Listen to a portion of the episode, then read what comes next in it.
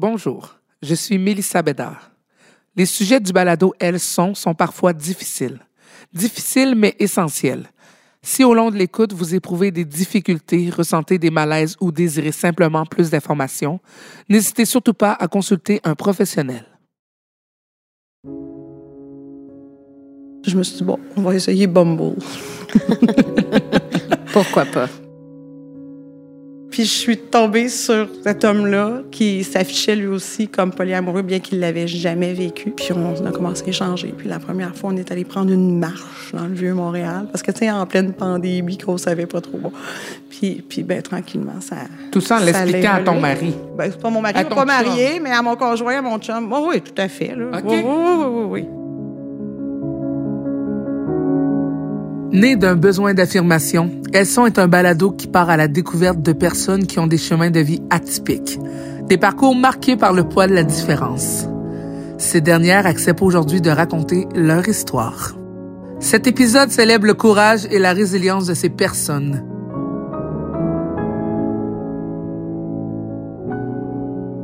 Je m'appelle Milissa Bédard. Vous écoutez Elles. Aujourd'hui, on va parler d'un sujet qui est méconnu probablement pour plusieurs personnes. C'est pour ça que je vais à la rencontre de Natacha. Allô, Natacha? Bonsoir. Et Isabelle. Allô, Salut. Isabelle?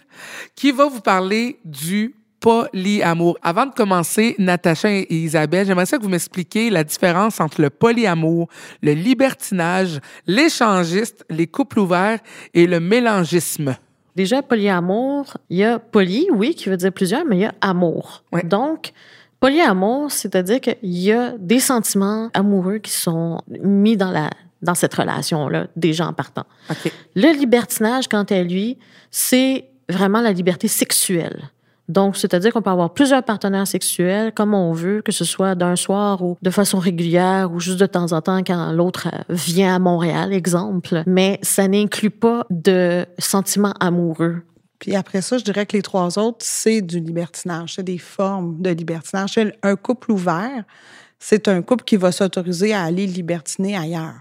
Généralement, pas avec le sentiment impliqué. En général, ils vont couper là où les sentiments embarquent. L'échangisme, en général, c'est deux couples. Puis là, on pourrait parler de couple hétéronormatif parce que c'est la configuration qu'on va croiser le plus souvent. Fait que deux couples standards hommes-femmes qui vont se faire une soirée ensemble et où, là, ils vont changer de partenaire, dans le fond. Fait que l'homme d'un couple va se ramasser avec la femme de l'autre couple et vice-versa. OK. Le mélangisme, généralement, mais là, c'est plus le type orgie. On peut dire ça Oh. de même. Oui, fait que, oui, tu sais, oui, mettons, t'es deux couples, mais là, les quatre vont avoir une interaction un peu tout le monde ensemble. C'est très clair. C'est pas mal, je pense, la meilleure définition Ouais. que je Ouais. pourrais y donner. Ben, vous êtes très bonne. Vous êtes très, très bonne. Alors, Natacha, j'aimerais que tu m'expliques pour toi, c'est quoi le polyamour, toi qui étais dans une relation avant polyamoureuse? En fait, je suis encore dans une euh, relation polyamoureuse, mais je dirais que pour moi, c'est un concept de vie, une philosophie de vie euh, qui pourrait s'apparenter au végétarisme, exemple. C'est-à-dire que pour moi, c'est la capacité en polyamour de développer des sentiments amoureux pour plus d'une personne, de façon tout à fait éthique et transparente, c'est-à-dire que tous les partenaires sont au courant, il n'y a pas de tromperie, il n'y a pas de, de mensonge à ce niveau-là. Tout le monde sait que A sort avec B, que A sort avec C, que A sort avec euh, C et D, etc. Isabelle? Ben, j'aime bien le mot euh, euh, mode relationnel ou orientation relationnelle. Oui. En fait, comme Natacha dit, hein, c'est la, la, la capacité ou la volonté euh, de, de se laisser aimer euh, euh, plusieurs personnes à la fois, puis de se laisser aimer par plusieurs personnes à la fois aussi. Ça marche dans deux sens. C'est fait de façon complètement éthique, c'est fait de façon complètement transparente, dans les limites de l'entente que tu as avec le partenaire. Si on retourne toutes les deux à vos bases, ça, resse- ça ressemblait en quoi, pardon, vos modèles familiales, si je parle de toi, Natacha? C'était monogame. J'ai quand même su plus tard que ma mère et mon père, plutôt mon père, avaient essayé d'aborder le sujet de- du polyamour avec ma mère, sauf qu'il l'a pas fait de façon éthique, puis il l'a fait après des années de tromperie, d'adultère et d'infidélité. Donc, euh, ça n'a pas passé au vote. Isabelle? Ben, le modèle chez nous était, était monogame, là, très, très clairement. Euh, puis moi, dans mon histoire, euh, c'était monogame à la base, puis ça a fini par évoluer. Parce qu'à la base aussi, tu étais dans un J'ai couple. été mariée 21 ans avec OK. le père de mes enfants. Puis je suis jamais allée à l'extérieur du couple, puis que je sache lui non plus. Et toi, Natacha, au début de tes relations, quand tu as commencé justement à avoir des relations? J'étais monogame aussi, comme tout le monde. C'est quoi l'élément déclencheur qui a fait en sorte que vous avez décidé toutes les deux d'aller vers cette avenue-là, devant, ce- devant cet amour-là, Natacha? Moi, je- quand je le rencontre, c'est toujours un cas particulier parce que euh, j'ai avec mon ex-conjointe, justement, vu que c'était une femme cis, donc biologiquement avec un utérus, et qui s'identifie aussi comme femme. Donc, naturellement, on pouvait pas avoir d'enfant. Donc, à la base, c'était pour ça, en fait, qu'on a ouvert le couple. C'était pour chercher un père biologique et un père aussi tout court pour élever notre enfant à deux, mais sans sentiment amoureux. On a cherché donc alentour de nous et un ami euh, a accepté notre proposition et après euh, quelques mois d'essai, euh, ce que je me doutais qu'il arriverait, ils sont tombés amoureux. Donc, Toi, Isabelle, comment ça s'est, comment ça s'est présenté dans ta vie? En fait, euh, le conjoint suivant du père de mes enfants euh, me trompait à répétition. Il allait avoir ailleurs. Puis, évidemment, il mentait beaucoup pour couvrir tout ça. Puis, bon, entre le premier mari puis le suivant, euh, j'ai rattrapé les années que je n'avais pas eu jeune, parce que je me suis mariée à 20 ans. Là, fait que j'avais, je m'étais amusée en masse. Puis après, je suis retournée dans la relation monogame, puis j'étais volontaire pour être là, là puis c'était correct. Et quand j'ai découvert qu'il me trompait, ce qui me dérangeait, c'était pas que sexuellement, il allait voir ailleurs. Ce qui me dérangeait, c'était les mensonges. Moi, je lui ai offert d'ouvrir notre couple. Puis à chaque fois, il m'a dit non. Fait qu'au bout de hum, quelques récidives, j'ai fini par dire bon, ben, bye. Sortant de là, je me suis posé la question, tu sais, pourquoi c'est le mensonge qui me dérange, puis pourquoi c'est pas l'infidélité qui me Oui. dérange, Mhm. tu sais.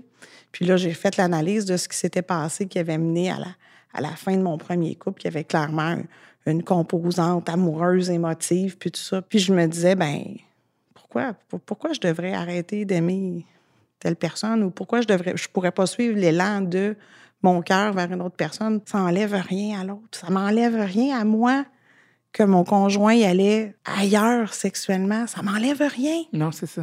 Puis comment ça s'est fait? Natacha nous a conté un peu comment ça s'était fait, justement, qu'elle avait cherché un père biologique. Toi, comment ça s'est fait, justement, le fait de, Ben, de moi, j'ai- rencontrer quelqu'un qui était d'accord avec toi puis il voulait embarquer dans votre Ben, dans au- cette énergie? Au tout, tout, tout début, là, tu sais, c'était, jamais rien de sérieux. Puis souvent, c'était des gars rencontrés euh, au hasard, euh, de rencontre, des amis communs. Puis j'étais chaque fois très, très honnête en disant, euh, on va faire un bout ensemble, mais, mais je te le dis, là, t'es, pas tout seul dans le décor. Puis j'avais pas de mots là-dessus, mais j'étais éthique dans mon histoire. Puis je leur disais la vérité tout le temps. Puis je leur disais, qu'est-ce que tu veux savoir, puis qu'est-ce que tu veux pas savoir? Puis un jour, je suis tombée sur un profil Tinder. Puis là, euh, là, ça habite des mots.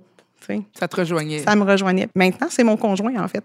OK? Parce que parce qu'éventuellement, on a emménagé ensemble. Fait que j'ai j'ai comme ça, un conjoint, un amoureux, puis, puis une couple d'autres personnes qui traînent dans le décor. Là. C'est ça, comment ça fonctionne? Moi, j'ai envie- j'ai vraiment envie de savoir comment ça fonctionne. Donc, chacun, mettons, mettons, vous habitez avec vos, vos chums, vos blondes dans vos maisons et vous vous donnez le droit d'aller vers l'extérieur. C'est bien différent pour chaque personne. Hein? C'est toujours dans la, dans la limite de l'entente qu'on va négocier avec les gens qui font partie de notre vie. Oui. Moi, au départ, je vivais toute seule. J'avais mes deux enfants en garde partagée. Ils baladaient entre chez papa et chez maman. Puis là, il y avait du monde qui circulait dans ma vie. Bon, éventuellement, je me suis un peu tannée de me promener d'une place à l'autre. Puis avec les enfants, on a pris des décisions parce qu'ils sont rendus aux études supérieures. Puis j'ai décidé d'emménager avec Eric, mon conjoint, qui est devenu mon conjoint. Ça Oui. faisait deux ans à l'époque. Là, ça en fait trois. Donc, on vit ensemble dans un condo qui n'est pas tout à fait assez grand, en fait. Là. Au travers de, de- de tout ça, ben, j'ai rencontré quelqu'un d'autre. L'histoire de cette rencontre-là, c'est une histoire de pandémie. En novembre l'année passée, en octobre l'année passée, j'étais plus capable. Hein. Tous mes proches, mes amis, tout ce qu'ils faisaient, c'était chialer contre la pandémie. Là. Aussi, je vais trouver quelqu'un avec qui parler légèrement de choses intéressantes. Puis je me suis dit, bon, on va essayer Bumble. Pourquoi pas? Puis je suis tombée sur cet homme-là qui s'affichait lui aussi comme polyamoureux, bien qu'il l'avait jamais vécu. Puis on a commencé à échanger. Puis la première fois, on est allé prendre une marche dans le vieux Montréal parce que tu sais, en pleine pandémie, qu'on savait pas trop. Bon. Puis, puis ben tranquillement, ça. Tout ça en l'expliquant à ton mari. Ben, c'est pas mon mari, on pas marié, mais à mon conjoint, à mon chum. Oui, oui, tout à fait. Là. OK. Oui, oui, oui, oui, oui. Ah, mon Dieu, c'est Oui. intéressant. Je sors pas de la maison en disant que je m'en vais prendre une marche tout seul, si je vais en prendre une marche avec quelqu'un. Là. OK. Parce que Ça, ça c'est c'est de l'infidélité Ouais. pour moi. Ça, c'est, tu sais, il n'est pas obligé de connaître tous les détails. Puis après Ouais. ça, c'est c'est une question de, de, de, de- de savoir ce que chaque personne a besoin, a envie et nous permet de faire, là, tu sais. Mais, mais non, oui. Dans le non, respect toujours. Eric était parfaitement au courant et très, très, très heureux de la chose parce que quand je suis de bonne humeur, lui, ben, il est content. C'est vrai. Et toi, Natacha? Quand j'ai commencé avec ma conjointe et euh, cette troisième personne, Oui. qu'on a- que je vais appeler Mathieu, et mon ex Emma, pour plus de simplicité, pour suivre un petit peu, on a essayé ensemble. On connaissait pas le polyamour, en fait. Aucun de nous trois connaissait ça. Après une première année, j'ai un ami qui s'est euh, fait son coming out polyamoureux sur son compte Facebook. Puis je suis restée comme, Oh mon Dieu, je crois que c'est ça que je vis. On peut-tu se parler en privé? Genre, j'ai plein de questions. Cette personne-là, je la connaissais depuis quand même euh, 2002. J'étais quand même à l'aise de poser mes questions et tout. Puis il m'a dit, clairement, tu vis du polyamour. J'étais comme, wow, OK, ben, on vit ça comment? Euh. C'est quoi? Euh, donc, j'ai dit, est-ce qu'il y a des paramètres? Y a-tu, tu, y a-tu d'autres mondes qui vivent ça vraiment, genre? Puis il me dit, ben oui, il y, a- il y a des communautés Facebook. Je dis, pour vrai? Il dit, ben oui, tout à fait. Euh, il dit, ben tiens, je, te- je t'en propose une, euh, va, va t'inscrire, il y a des quelques questions à répondre. Pose tes questions, là, parce que je commençais à poser des questions aussi, que, vu que justement, nous, notre optique, c'était pour fonder une famille. C'était comme, OK, mais c'est qui qui se marie avec qui? L'enfant, il est à qui légalement? Comment on fait pour le protéger ou la protéger, peu importe. Puis surtout qu'on on voulait pas juste en avoir un. Là, justement, il était comme, oh, ouais, ouais, là, tu commences à me poser des questions que c'est pas mon domaine. Donc, euh, c'est pour ça qu'il m'a invité à faire partie de la communauté, entre autres, euh, Polyamour Montréal Communauté, qui est une des plus connues. C'est là que j'ai pu commencer à poser mes questions, faire une première année, commencer à vraiment euh, me mettre dedans. Moi, j'étais très enthousiaste parce qu'enfin, je comprenais un peu ce que je vivais, justement. Mais euh, mes deux autres partenaires, euh, c'était pas la joie. C'était comme, OK, ça s'appelle du polyamour. On est combien dans le polyamour? Ça marche comment? Donc, toi, tu as un conjoint, ce conjoint-là a le droit d'aller voir ailleurs, mais l'autre aussi a le droit d'aller. Fait que ça peut être une chaîne qui est longue, là. Ça s'appelle un, un polycule, puis ça peut prendre bien, bien, bien des formes. Ça peut- oui, ça peut aller à 6-7 personnes. Ah, c'est, c'est- toutes les capacités sont possibles dépendamment des personnes. Après, c'est ça, c'est une question de toi, qu'est-ce que tu veux, qu'est-ce Ouais. que tu cherches, puis parce qu'à un moment donné, plus tu multiplies les relations, ben, tu sais, on n'est pas millionnaire personne, là, Non, en général. On Ouais. a besoin de travailler dans la vie, on a Ouais. plein de sphères dans notre vie, puis j'ai rencontré beaucoup de polyamoureux qui étaient aussi poly plein d'affaires, là, tu sais, poly travail, poly loisir, poly... euh, donc, euh, c'est souvent des gens qui ont, qui ont beaucoup, beaucoup de cercles d'intérêt. Fait que ta toile d'araignée que ça finit par dessiner, elle peut être très, très vaste et très, Oui. très longue, comme elle peut se limiter à un petit V, puis, puis ça s'arrête là parce que finalement, les deux personnes de chaque côté de ton V, ils s'adonnent à avoir personne présentement. là. Seriez-vous capable d'habiter avec plus que votre conjoint ou conjointe dans la même dans la maison? C'est une excellente question que je me suis posée il n'y a pas tant longtemps. L'été passé, on avait loué un chalet pour quatre mois parce que nous, on habite un condo en plein centre-ville de Montréal. C'est pas l'endroit merveilleux en pleine euh, pandémie. Euh, c'est un peu trop petit. Puis tout l'été, euh, nos partenaires ont fait beaucoup d'in ils venaient, ils repartaient, ils venaient, ils repartaient. Les enfants étaient là, ils étaient pas là. Moi, j'ai des grands là, qui sont à 18 puis 20 ans. Là, qui... Ils sont au courant. Il faut- Ah, depuis le début. Oui. Depuis le début. Oh, wow. Ma fille est en train de- d'essayer de, produire un atelier qui s'appelle euh, Poly et parents parce qu'elle est éducatrice spécialisée puis elle étudie en enseignement. Elle veut aider justement les familles qui veulent se hâter auprès de leurs Ah. enfants puis qui ont 12 000 questions puis C'est bien légitime. Mais habiteriez-vous? dans Ben, c'est ça que je me suis posé comme question parce Oui. que oui, peut-être, effectivement, mais tu sais, je pense que tout le monde a besoin d'avoir son espace quand même, là, puis que ça prendrait des lieux qui seraient quand même vastes, mais Oui. tu sais, un genre de village euh, avec des espaces communs, il me semble que ça pourrait être quelque chose de super le fun, mais sais, ça va prendre des relations qui sont assises depuis longtemps, tu sais, que ça roule puis que ça fonctionne puis que tout le monde est super à l'aise, de que tous les amis, la famille, les collègues de travail soient à l'aise avec ça parce que ça, ça, Ça a beaucoup d'enjeux puis Ben ça oui. peut jaser beaucoup puis Serais-tu jalouse? Moi jalouse. Oui. Y a-tu des enjeux encore des jeux où tu es complètement immunisé contre On ça? n'est jamais complètement immunisé, je pense. Vraiment pas. Jamais. Non. Mais ça, ça, ça se gère. Puis, tu sais, quand je parle d'entente relationnelle, c'est ça que je veux dire. Qu'est-ce que j'ai besoin? Qu'est-ce que l'autre a besoin? Puis, comment on va faire le lien pour que ce besoin-là soit pris en considération, comblé, entouré, ou- pour que, euh, au bout du compte, il explose pas, puis qu'il soit pas le déclencheur d'une Ouais. scène épouvantable. Mais encore là, là, des fois, ça arrive, une mauvaise Ouais. journée, une Ça arrive. situation que là, tu, tu fais comme Moi, souvent, c'est c'est genre, j'ai aucun problème qu'un de mes partenaires passe euh, deux jours, trois jours avec quelqu'un d'autre. Tu sais, il est heureux, il est en vacances ou il est en train de faire sa vie. Puis tant que j'ai des- un petit coucou une fois de temps en temps, puis il y a un bonne nuit le soir, il y a quelque chose que je devrais savoir, je suis bien correct avec ça. Mais tu sais, la fois là, où tu te sens moche, là, Ouais. tu te sens triste, tu te sens quelque chose, puis tu aurais le goût d'avoir accès, puis là, il te répond pas. Là, tu sais, ben, sais, ou il te Ouais. répond, mais il te répond genre, oh, peux-tu s'appeler demain? Puis là, je suis comme, Il y a un petit quelque chose, là. Là, ça. euh, sais, c'est rough. Ouais. Là. Puis là, ben, on, peut, on peut rajouter. Puis, tu sais, souvent, ça n'a pas rapport avec la relation. C'est plus parce que je t'ai demandé quelque chose, tu m'as dit non. Puis là, je comme, j'ai de la misère à gérer le non. Puis ça, gérer le non, hein, c'est pas juste en polyamour que c'est difficile. Non, c'est ça. Fait que c'est pas une situation polyamoureuse, mais oui, c'est, tu sais, ça reste une vie. Ouais, Toi, Natacha, tu as vécu en plus un peu une. tra- Ben, pas un peu. Tu as vécu une trahison à partir de ça aussi. Donc, es-tu immunisée contre euh, la jalousie ou au contraire, ça t'a donné un petit oup? Hum, de pas du plus? tout. En fait, quand j'étais j'étais plus adolescente, j'étais terriblement jalouse. Je dirais même verte de jalousie, euh, assez souvent. Puis à un moment donné, ça s'est calmé. Puis quand c'est Mathieu et Emma se sont honnêtement euh, mis à table en me disant, ben finalement, on est amoureux, euh, qu'est-ce que t'en penses? Puis c'est plutôt Emma qui m'en a parlé en disant, mais non, mais tu sais, je veux pas qu'on casse. Ça m'a comme vraiment persuadée. Puis vraiment, elle était, je le voyais qu'elle était sincère. C'était, Elle pleurait, c'était comme, je veux pas quand même te quitter, je, je, t'es importante dans ma vie, etc. Puis je trouve ça vraiment beau. J'ai dit oui sans comprendre dans quoi je m'embarquais. Ouais. Parce que justement, comme Isabelle dit, c'est que les ententes relationnelles, c'est plus juste le partenaire A et B, c'est c'est toi aussi que soudainement, il faut que toi, tu puisses identifier c'est quoi tes besoins, tes limites, tes attentes, puis les verbaliser à l'autre en disant, ben moi, c'est ça que je veux, toi, tu veux quoi? La troisième personne, elle veut quoi, elle? Puis c'est d'arriver à mettre ça ensemble pour que ce soit euh, harmonieux le plus possible. C'est de l'organisation, là. C'est de l'organisation. Mais Ah, tu ris, Isabelle? C'est de l'organisation? Google Calendar est mon meilleur ami. exactement. Je suis pas d'accord.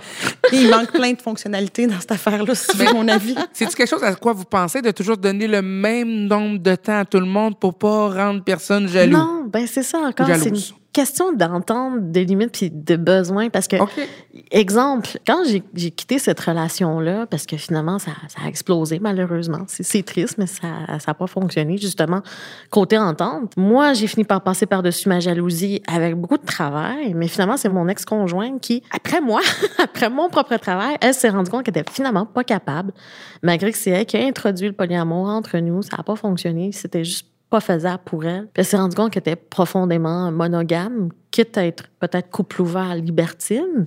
Mais encore, même là, c'était très limite. Quand j'ai refait ma vie, et que justement, je me suis rapprochée beaucoup de cet ami-là qui s'est euh, fait son coming out polyamoureux. Ouais. Euh, Alexandre est devenu mon partenaire amoureux au fil du temps et donc lui polyamoureux aussi depuis déjà euh, quelques années. Là, j'ai enfin vu c'était quoi de vraiment se faire poser des questions de comment communiquer. Ça, c'est, je pense, le mot le plus important, entre autres, en polyamour, c'est d'être capable de communiquer. Puis on se rend compte à quel point on communique pas bien, en fait. On est poche. Oh, ouais, non, c'est, on apprend, c'est, on monte de niveau, là. C'est, c'est une autre coche. Isabelle, euh, tu nous as parlé un peu de tes enfants qui avaient quand même bien réagi. Mm. Les restants de la famille, ça a été quoi leur vision par rapport à ton choix de vie? Euh, j'ai j'ai pas énormément de, de famille. En fait, il y a, il y a mon père qui a eu une euh, réflexion au départ qui m'a un peu. euh, Jugé? moi. En fait, ce qu'il disait, c'est euh, tu fais ce que tu veux, mais les enfants puis moi, on n'est pas obligé de le vivre avec toi. Mais comme les enfants le vivent très bien avec moi, là, j'ai fini par euh, forcer un peu des fois la note. Puis, Ouais. Puis, mais au bout du compte, ça, ça va bien. là. Cet été, il est venu à un moment donné souper pour la fête de mon fils. C'était la première fois qu'il qu'il était confronté. Puis, mais, mais moi, c'est là que je vais aller parce que, tu sais, à Noël, euh, au jour de l'an, tu sais, dans les parties de famille, c'est ma famille. Oui. J'ai pas envie, je veux pas faire un choix. Euh, Je, je, je force un peu parce que sinon, j'ai j'ai pas, j'ai pas tant de famille. Là, fait que, c'est pas... Toi, Natacha, ta famille, tes amis ont réagi comment? Moi, mes amis, euh, j'ai été assez surprise de leur réaction. Ça a été comme, après le choc, euh, de leur expliquer quand même, vu que le contexte est quand même spécial, justement, pour avoir des enfants. C'était comme, ah, OK, grosse lance de. Puis finalement, un de mes amis euh, a dit, euh, ben, dans le fond, êtes-vous heureuse comme ça? Puis j'ai dit, oui, oui, on est heureuse. Elle est comme, ah, ben, c'est tout ce qu'on a besoin de savoir. puis elle s'est tournée vers son, son propre conjoint puis notre autre ami. Puis les deux ont dit, Ben oui, en fait, si vous êtes heureux, c'est c'est ça le principal.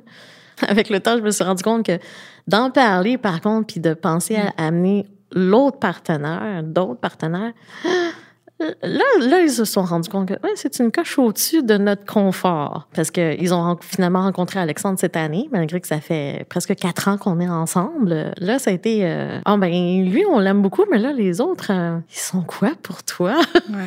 Le- mais euh, il y a quand même euh, de- il y a quand même une ouverture d'esprit.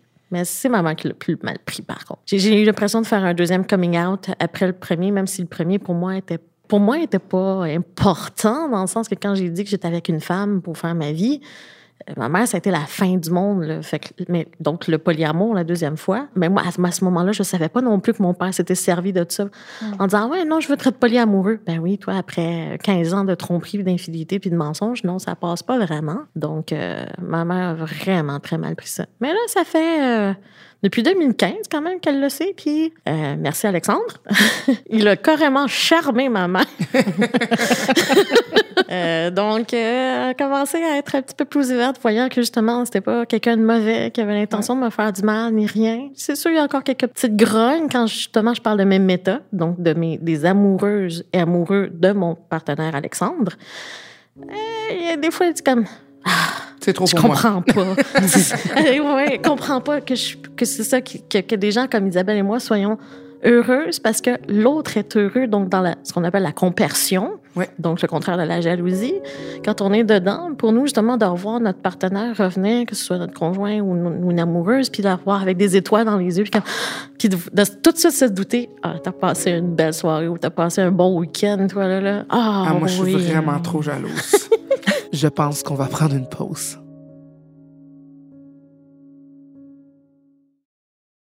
Si je donne, par exemple, euh, les fêtes, comme tu as un petit peu parlé, Isabelle, les parties de Noël, est-ce que tout le monde finit par se rencontrer, Isabelle? Oui, oui, non, peut-être. OK. Hein? Ça, encore là, c'est c'est quoi le besoin de chacun? C'est quoi Ouais. l'envie de chacun de ça, le désir? Moi, j'aime bien un, un mode qu'on appelle kitchen table. Dans le sens que tout le monde vient, on s'assoit. Tu sais, je faisais ça au chalet cet été, là.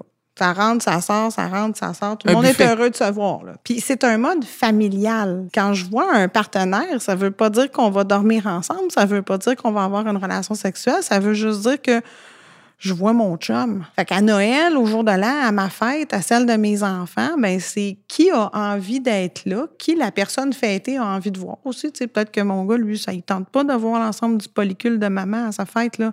Ouais. Qui aimerait mieux avoir son grand-père, puis, sais, on, on s'entend Mais mettons, l'homme rentre, là, tu peux lui donner un bisou, un autre, puis tu peux donner le bisou à l'autre aussi. Ah oui, oui, tout à fait. Ah ouais? Oui, oui. Mais mode familial, tu sais, moi, j'ai toujours dit, ce que je veux pas avoir, c'est euh, un couple qui est en train de necker sur le sofa pendant 15-20 minutes, là, à langue que veux-tu, tu sais. Ça, c'est comme... C'est too much. Est-ce le bon moment? Est-ce que tu ferais ça devant tes enfants? Ben non, ben peut-être pas. Ben, c'est la même affaire. C'est un mode, moi, j'appelle ça un mode familial, en fait. Est-ce que ton conjoint et ton conjoint, Natacha, ils ont-ils déjà été jaloux envers vous? Vous dire, ah, là, tu vas peut-être un petit peu trop vers euh, Monsieur X, là. Ça dépend toujours comment c'est fait puis comment c'est amené. Ouais. En fait, quand Natacha disait communication, tu sais, il y a, il y a trois mots importants en polyamour. Communication, communication, puis communication. Très bon. Dans mon cas aussi, je suis, je suis vraiment chanceuse. Alexandre est zéro jaloux, mais genre, il a jamais été jaloux de sa vie. Peut-être envieux, mais jaloux jamais. Mais moi, je veux savoir. Moi, je suis au contraire peut-être carrément indiscrète. Je suis vraiment curieuse. Moi mais, aussi, moi aussi. mais plus pour comme. C'est sûr qu'il y a des choses qu'on. qu'on- je veux pas tous les détails nécessairement, là, à moins qu'il veuille vraiment épicer notre vie, mais ça, c'est une autre chose. C'est plus moi aussi qui a plus des insécurités, donc ça se transforme un peu en jalousie de temps en temps. Parlons sécurité santé. Est-ce qu'il y a des règles d'établi entre vous pour que ce soit la protection, justement? Parce que des fois, on le sait, les chaînes, comme on le dit un petit peu, Isabelle, ça peut aller à plusieurs personnes. Puis c'est quoi vous mettez en place pour être sûr que tout le monde soit protégé? Ce que je voudrais faire, là, c'est élargir le sujet à la santé en général, là, juste pour pas que les gens pensent qu'on focus sur la, juste sur la santé sexuelle, parce Oui. que c'est bien plus large que ça, en fait. S'assurer de rester en sécurité en mode de COVID, là, tu sais, quand on a été confiné à la maison, puis tout ça, à ce moment-là, mon conjoint, il avait une partenaire qui vit à Québec, là, il l'a pas vu pendant un bon moment, à part en Zoom, là. Quand on a réouvert un peu, ben là, tu dis, ah, OK, attends, c'est parce que cette bébite-là, on la connaît pas tant encore de COVID, puis là, comment on va gérer ça? Puis là, qui tu vois, puis qui, comment, comment Oui. l'autre, l'autre bord, parce que là, comme tu dis, le- la toile d'araignée est longue, là. Fait que c'est vrai au niveau sexuel, c'est vrai au niveau de n'importe quel virus. Il y a comme une blague, là, parce qu'avec mon conjoint, on a fait euh, du cabaret euh, polyamour. là. Il y avait eu un spectacle à un moment donné, puis on a fait un petit numéro d'humour, là, que ça fait une couple de fois qu'on roule à- dans différents contextes. Puis tu sais, la grippe dans un polycule, là, tu vois venir ça de ton méta, méta, méta, méta, puis il vient, puis se rapproche, puis tu le sais, tu vas être pogné avec, là. Mais c'est ça. Mais là, la COVID, là, que tu vois venir, euh, attends un petit peu, là. Fait que, tu sais, comment on va gérer ça? Puis, puis là, c'est toute la question de l'éthique puis de la confiance qui vient embarquer là-dedans. Tu sais, moi, je veux bien faire confiance aux gens, mais donne-moi une bonne raison de te faire confi- confiance, puis, puis communique avec moi, là, tu sais. Fait que c'est c'est un petit peu tout ça. Fait que oui, au niveau de la santé sexuelle, puis là, c'est chaque personne, puis c'est chaque couple, puis chaque polycule qui va avoir ses propres règles. là. Il y en a qui vont ouvrir ça avec plein de monde, puis il y en a d'autres que c'est condom pour tout le monde tout le temps. Puis là, tu peux faire toutes sortes d'alternatives, puis aller te faire tester aux trois mois, c'est toujours une bonne idée. Toi, Natacha, ça ressemble à quoi? Première chose que j'ai abordée avec Alexandre dans les euh, carrément premières semaines où on a décidé de se mettre en relation amoureuse, il dit j'ai pas beaucoup de règles, mais il y a une chose sur laquelle je déroge pas, c'est la santé sexuelle effectivement. Il dit c'est le condom pour tout le monde. Puis s'il y a une demande d'être euh, fluid bonded, on en parle ensemble, puis on voit si c'est faisable. Puis qu'est-ce que vous diriez à des, à des femmes et des hommes qui veulent vivre le même type de relation que vous, mais qui, qui ont de la misère à s'affirmer?